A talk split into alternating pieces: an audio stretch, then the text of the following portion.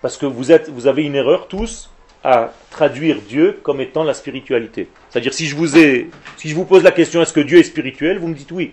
Mais c'est faux. Dieu n'est pas spirituel. Hachem c'est l'infini. C'est pas la spiritualité.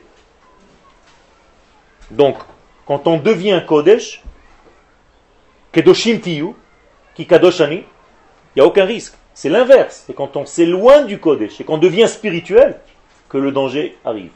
Mais les étincelles de Togo ont aidé à créer ce monde. Il a fait. Qu'est-ce que ça veut dire? Ça veut dire qu'il y a eu une brisure, il y a eu une cassure, et le Tohu, en réalité, c'est la, la base, la trame sur laquelle le monde du Tikkun va être construit. Ça veut dire que le Tohu, ce sont des grandes Neshamot, mais qui n'avaient pas les Kelim adéquats pour révéler ces Neshamot. Donc quel était le danger? C'est qu'ils sont devenus trop spirituels. Et donc ils se sont éloignés de quoi? De la matière, donc du dévoilement. Hachem n'est pas non plus la matérialité. Il est tout. Il n'est pas ni ça ni ça, donc on ne peut jamais dire il est quelque chose. On est obligé de dire il n'est pas. Je ne peux jamais définir le divin par du positif. C'est pour ça que les sages nous disent en sauf.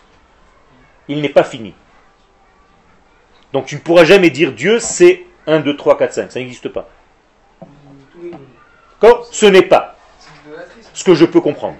Mais il est totalement positif Mais c'est en dehors de notre système de pensée, de nos capacités à comprendre.